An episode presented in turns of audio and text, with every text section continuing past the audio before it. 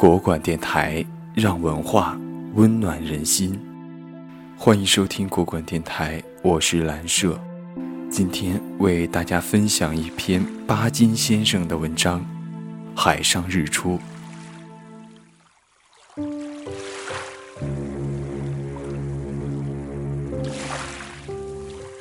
为了看日出，我常常早起。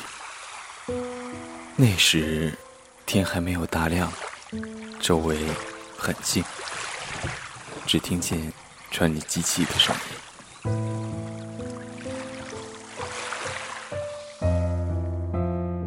天空还是一片浅蓝。转眼间，天水相接的地方出现了一道红霞。红霞的范围慢慢扩大，越来越亮。我知道，太阳要从天边升起来了，便目不转睛地望着那里。果然，过了一会儿，那里出现了太阳的小半边脸，却没有亮光。太阳像负着什么重担似的，慢慢。一纵一纵的，使劲儿向上升，到了最后，它终于冲破了云霞，完全跳出了海面。颜色红的可爱。一刹那间，这深红的圆东西发出夺目的光亮，射得人眼睛发痛。它旁边的云也突然有了光彩。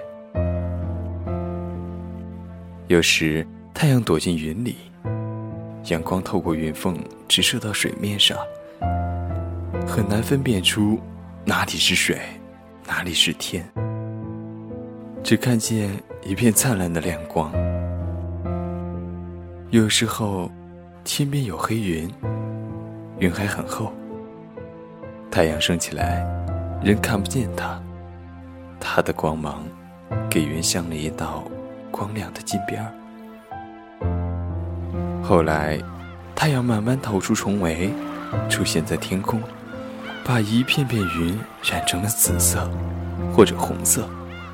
这时候，不仅是太阳、云和海水，连我自己也成光亮了。这不是伟大的奇观吗？